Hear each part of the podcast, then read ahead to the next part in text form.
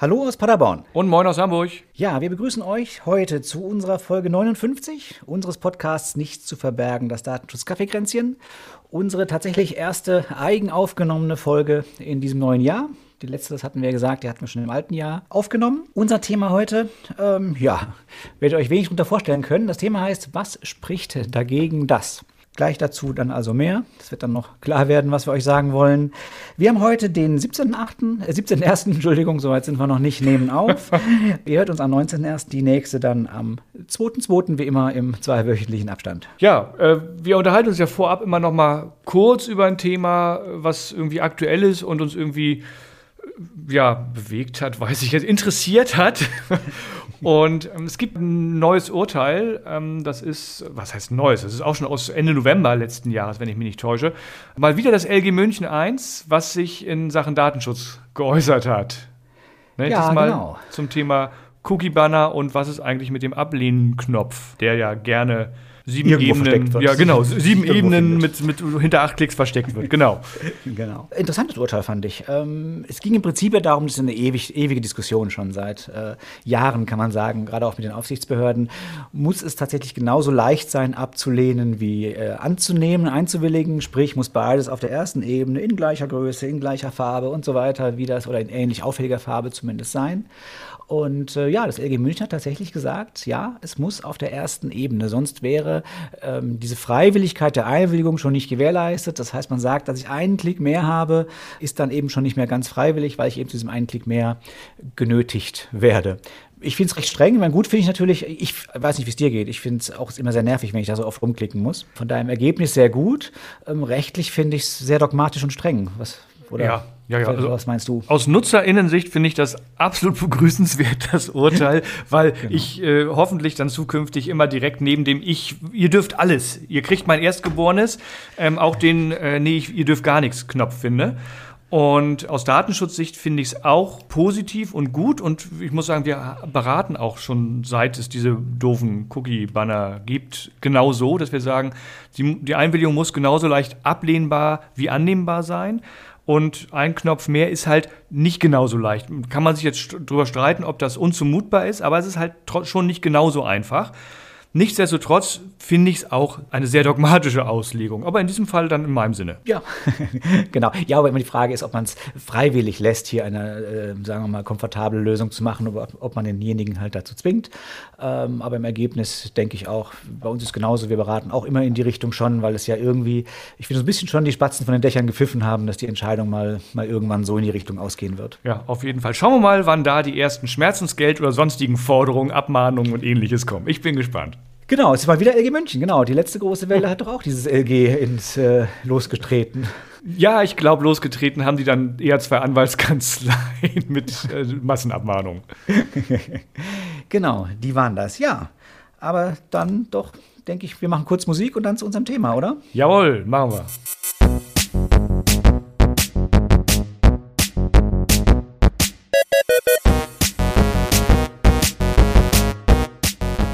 Dieser Podcast enthält Informationen rund um das Thema Datenschutz und ist durch unsere persönliche Meinung geprägt. Keinesfalls stellt er eine Rechtsberatung dar. Eine individuelle Beratung können wir daher nur erbringen, wenn wir ein Mandat als Datenschutzbeauftragter haben.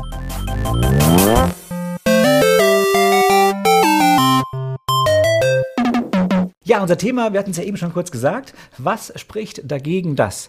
Klingt erstmal überhaupt nicht nach Datenschutz, äh, ist es aber schon. Ja. Ähm, Im Prinzip sind wir da wieder sogar wieder ein bisschen bei unserer Reihe, die wir sowieso seit länger machen, nämlich zu den Rechtsgrundlagen, die wir ja eigentlich auch sogar schon äh, fertig abgefrühstückt hatten. Äh, aber diesen Punkt lohnt sich trotzdem aus unserer Sicht nochmal eine Folge zu machen. Äh, wie immer, manchmal kommen wir aus, aus aktuellem Anlass dann auf Ideen. Und das ist eben einfach die Frage, die wir von unseren Kunden immer wieder hören. Ja, das ist heißt, die meistgehörte Frage überhaupt, glaube ich, die wir kriegen. Genau, unsere meistgehörte Frage, Top 1. Geht einfach darum, der Kunde möchte etwas machen, ähm, irgendeine Datenverarbeitung und fragt uns dann eben, was spricht dagegen, dass man das eben so macht. Das heißt, er fragt uns dann auch ganz explizit, wo steht eigentlich eine DSGVO, dass man das so nicht darf. Genau. Ja, und, Und- unsere klein, kleinlaute Antwort erstmal nirgendwo. Wo- Aber wieso kleinlaut? Also, das ist, äh, ich finde, da kann man dann immer so schön, ähm, finde ich, leicht überheblich sagen, Sie stellen die falsche Frage. Okay, also irgendwas zwischen kleinlaut und erheblich. Wir müssen ihm zumindest in dem Punkt recht geben. Es steht da tatsächlich nirgendwo, dass er das nicht darf. Das stimmt, steht nicht drin, hat auch einen guten Grund. weil die Frage überhaupt nicht relevant ist. Die braucht man nicht zu stellen in Sachen Datenschutz. Was spricht dagegen das? Weil Datenschutz funktioniert eben genau andersrum. Es ist Verbotsprinzip mit Erlaubnisvorbehalt, heißt so dieser formale Begriff. Mm. Es ist erstmal Warum sagst du, hm? Mm, schön gelernt. genau. Weil es ist eben einfach erstmal jede Datenverarbeitung untersagt, außer ich finde eine entsprechende Erlaubnisnorm. Das heißt, die Frage muss eben genau andersrum gestellt werden immer. Darf ich das oder eben warum darf ich das? Oder im Zweifelsfall eben auch, wo steht, dass ich das darf? Das ist genau die Frage, die ich im Datenschutz eben immer stellen muss. Und äh, ja, da haben wir sicherlich auch noch ein paar schöne Beispiele gleich, äh, was da so an Fragen kommt. Ja, auf jeden Fall. Äh, vorab vielleicht für, für alle die, die sagen, oh, die DSGVO schon wieder, das kann ja wohl nicht sein. Schlechte Nachricht, äh, das stand auch schon im alten BDSG, was bis 2018 vor der DSGVO galt, seit gefühlten Jahrhunderten drin. Also das ist schon genau immer so geregelt gewesen, dass wir ein äh, Verbot mit Erlaubnisvorbehalt hatten. Wo findet sich das in der DSGVO? Nicht, tatsächlich nicht ganz so deutlich wie in der, im BDSG, heißt aber nicht, dass es nicht genauso deutlich gilt. In Artikel 5 heißt es einfach an irgendeiner Stelle, eine Verarbeitung muss immer rechtmäßig sein was ja erstmal sehr frei interpretierbar ist, aber in Artikel 6, der eben auch schon so heißt, Rechtmäßigkeit der Verarbeitung, da befasst sich die DSGVO dann explizit damit, wann eine Verarbeitung rechtmäßig ist. Und da müssen wir auch gar nicht groß in diese vielen Aufzählungen des Artikel 6 reingehen, sondern direkt vorne Absatz 1 steht eben folgendes. Die Verarbeitung ist nur, das entscheide nur rechtmäßig, wenn mindestens eine der nachstehenden Bedingungen erfüllt ist. Das heißt, aus diesem ja, wirklich, muss man wirklich sagen, ich weiß nicht, wie du es siehst, ein bisschen schwammig formulierten Satz, mhm. ergibt sich aber, oder nicht, nicht ganz so äh, plakativ formulierten Satz, so vielleicht besser ausgedrückt, ergibt sich eben einfach nur dann, wenn ich im Nachfolgenden irgendeine Erlaubnisnorm finde, ähm, dann ist die Verarbeitung rechtmäßig, in allen anderen Fällen eben nicht. Auf die einzelnen Rechtsgrundlagen, die dann in Artikel 6 genannt werden, gehen wir nicht drauf ein. In dieser Folge, dafür könnt ihr euch nochmal Folge 48 anhören. Da haben wir das Thema Rechtsgrundlagen ziemlich lang und breit und sehr ausführlich besprochen. Du weißt, dass das Folge 48 war oder hast du das gerade recherchiert? Na, ich weiß das natürlich. Nein, ich habe das recherchiert schnell. und vielleicht einmal ganz kurz zum Thema Plakativ. Wenn ihr mal in Artikel 9 reinguckt, erster Satz in Artikel 9, äh, oder in Absatz 1 Artikel 9, da steht nämlich genau das so drin, wie es früher mal drin stand. Die Verarbeitung personenbezogener Daten, hm, ganz viel eingeschoben, ist untersagt. Punkt. Dies gilt nicht in folgenden Fällen. Und so stand es früher auch drin und ähm, so, beziehungsweise so ähnlich stand es drin. Der erste Satz stand fast identisch drin. Und so ist aber Artikel 6 Absatz 1 Satz 1 auch eben zu interpretieren. Es ist nur, es ist verboten, es sei denn eine der mhm. nachfolgenden Bedingungen. Genau. Klingt also insofern ein bisschen äh, harmloser, aber es meint letztlich das Gleiche. Wenn ihr euch äh, Folge 48 nochmal angehört habt, wisst ihr alles über Rechtsgrundlagen und dann seid ihr eben auch in der Lage zu entscheiden, was spricht dafür, dass ich etwas machen darf? Weil das wäre eigentlich die richtige Frage. Nicht? Was spricht dafür oder wo steht, dass ich etwas machen darf? Und das Wichtige ist, dass Artikel 6, und jetzt kommen wir doch noch mal ganz kurz ein bisschen auf die einzelnen Rechtsgrundlagen, eben nicht äh, abschließend definiert, dass alles ist erlaubt und alles, was hier nicht steht, nicht, sondern da werden eigentlich eher äh, ja, Bedingungen, so wie es auch drin steht, beschrieben. Und eine der Bedingungen ist zum Beispiel, dass es in der DSGVO erlaubt wird. Das findet man eigentlich mehr oder weniger gar nicht. Oder dass ein anderes nationales Gesetz oder eine entsprechende Verordnung der EU und so weiter das erlauben. Und da findet man durchaus verstreut, also jetzt mal auf Deutschland bezogen, über ganz viele Bundesgesetze und teilweise auch Landesgesetze entsprechende Rechtsgrundlagen, bestimmte Verarbeitung machen zu dürfen oder sogar zu müssen. Wobei da äh, würde ich kurz gerne einhaken. Ähm, ja, natürlich findet sich es an ganz vielen anderen Stellen, aber in diesem Artikel 6, der ist schon abschließend. Das heißt, hier muss schon zumindest ein abstrakter Verweis irgendwo da sein, dass zu diesem speziellen Fall, ich nehme mal so einfach so ein Beispiel, das ich sehr, sehr eingängig auch finde, Verarbeitungen, die zur ähm, Erfüllung eines öffentlichen Interesses dienen, dass für solche Verarbeitung der nationale Gesetzgeber, eben in unserem Fall eben Deutschland, ein eigenes Gesetz ähm, erlassen darf. Würde das da nicht drin stehen, wäre dieses Gesetz auch gar nicht zulässig. Das, das heißt stimmt. im Prinzip dieser Artikel 6 schon abschließend, nur eröffnet eben an manchen Stellen äh, für den nationalen Gesetzgeber einfach die Möglichkeit, dort dann eben was äh, etwas zu präzisieren. Ja, das stimmt. Ich komme mal mit einem Beispiel. Also, und stelle jetzt mal tatsächlich die Frage, die uns häufig gestellt wird. Was spricht dagegen, dass ich hier in unseren Büroräumen eine Videokamera aufhänge? Hier ist ja, schon genau. eingebrochen Schönes worden. Ähm, und äh, ich würde das jetzt gerne Video überwachen, weil hier wirklich drei Rechner geklaut worden sind nachts, bla bla bla, so in der Art. Und dann ist unsere Antwort, Sie stellen die falsche Frage. Lassen Sie uns mal gucken, ob wir irgendwo einen Erlaubnistatbestand finden, dass Sie das dürfen. Dagegen spricht erstmal, dass Sie es nicht dürfen, wenn wir keinen finden, keinen Erlaubnistatbestand. Naja, und dann gehen wir halt auf die Suche. Ne? Und gerade Videoüberwachung in Innenräumen, also je nachdem, was das ist, ob das jetzt, keine Ahnung, ein Lager ist oder ein, ein Durchgangsraum oder eine, eine Kassenschalterhalle von einer Bank oder ein Büro, wo einfach Akten bearbeitet werden, ist das schon ganz unterschiedlich, ob man nachher dazu kommt, ja, ich darf das oder ich darf das nicht. Oder unter welchen Voraussetzungen darf ich das vielleicht? Genau. Also wir hatten ja so ein bisschen gesagt, wir gehen nicht zu sehr auf den Artikel 6 ein, aber in dem Fall, das kann man sicherlich vorwegnehmen, ist es halt so ein bisschen das berechtigte Interesse. Ich habe natürlich ein berechtigtes Interesse mit meiner Videoüberwachung. Wenn nicht, ist es sowieso unzulässig. Ähm, das heißt, ich möchte mich schützen, mein Gebäude schützen gegen Vandalismus, äh, was auch immer, gegen Diebstahl. Und ich habe natürlich auch ein entgegenstehendes Interesse der betroffenen Personen, die natürlich lieber nicht gefilmt werden wollen. Und dann kommen eben im Ergebnis so irgendwelche Sachen bei raus, dass man vielleicht den Haupteingang ähm, überwachen darf darf, aber eben den Bereich der Kantine, wo auch noch der Eingang zu den, zu den Toiletten äh, sichtbar ist, eben nicht. Das können dann so Ergebnisse sein, die dann eben aus Grund dieses, dieser Interessenabwägung rauskommen. Genau. Oder dass ich vielleicht einfach äh, bestimmte Teile schwärzen muss in, in dieser Aufnahme.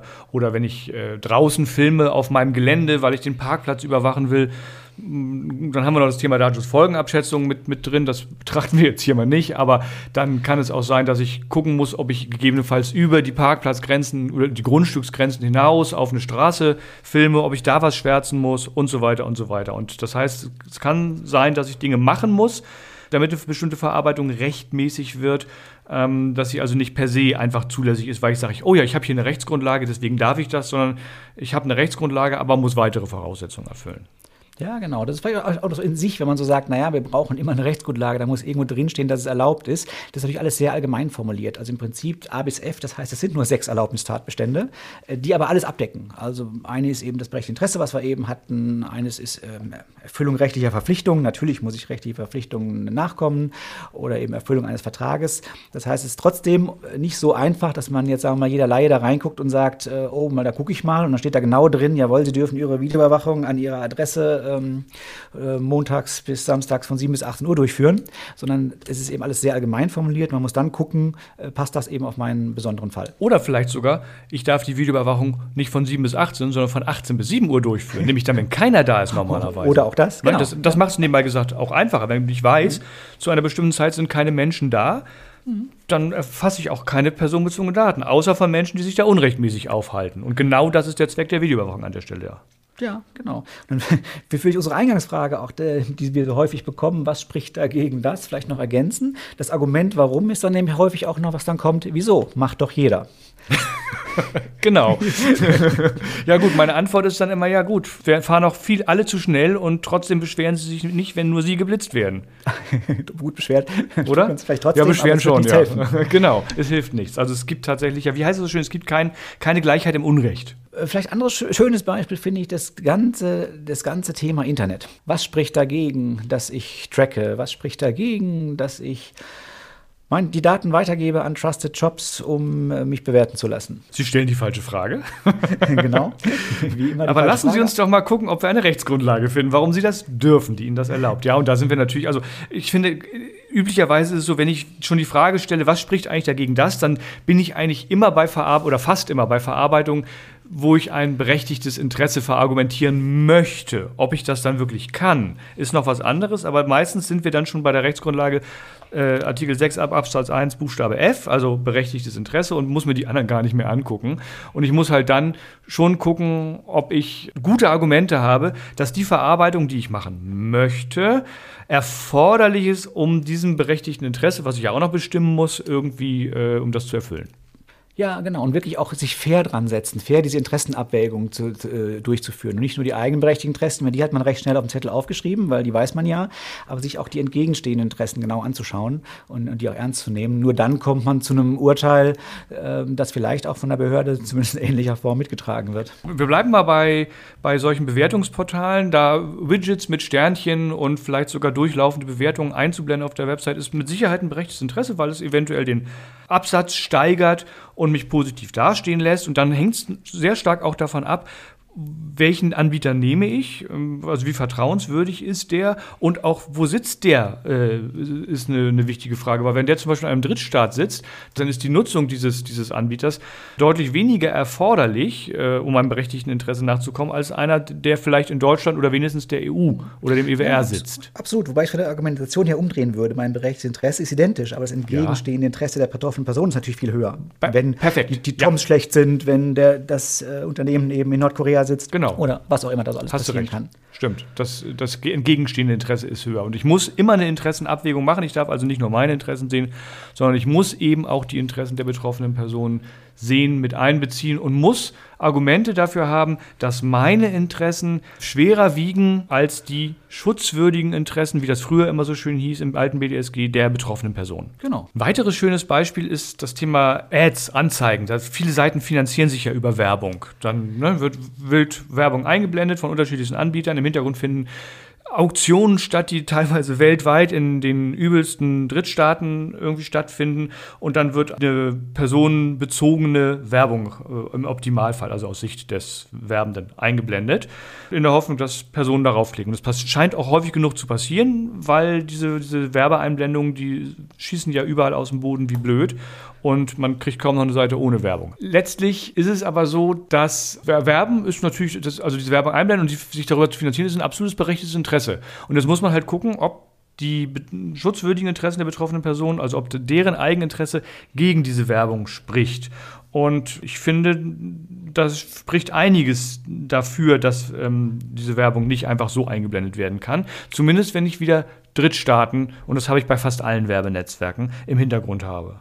Genau, es geht, glaube ich, weniger ums Einblenden, sondern um die Datenverarbeitung, die dann dahinter liegt. Das naja, Einblenden gut, ist, glaube ich, das ist ja erstmal nicht personenbezogene. Das ist die äh, Frage. Personenbezogener Daten. In dem Moment, wo ich auf Seiten unterwegs bin, werde ich ja dann auch getrackt und ich soll ja möglichst personenbezogen, also auf mich zugeschnittene Werbung angezeigt bekommen. Und das, da geht es dann das, schon das los. meine ich, ne? nur weil das Einblenden. Nur in, in der Regel mhm. wird es personenbezogen sein, keine Frage, aber es war mir halt wichtig, darauf hinzuweisen, dass das Einblenden an sich das eben noch nicht nicht sein muss. Genau. Und dass das berechtigte Interesse hier nicht überwiegt, sehen wir daran, dass in den ganzen Cookie oder sonstigen Bannern, die da jetzt angezeigt werden, immer drin steht, oh, und wir möchten personenbezogene Werbung machen. Und wenn du jetzt nicht einwählst, du kriegst ja trotzdem Werbung, aber die ist halt nicht mehr auf, die ist weniger relevant für dich, die wird dich nicht interessieren, also ist zu deinem Vorteil, klick mal hier schnell. Und damit wirst du dann aber eben auch im Hintergrund getrackt, es werden Profile gebildet und ich weiß nicht was alles. Das hängt immer mit hinten dran.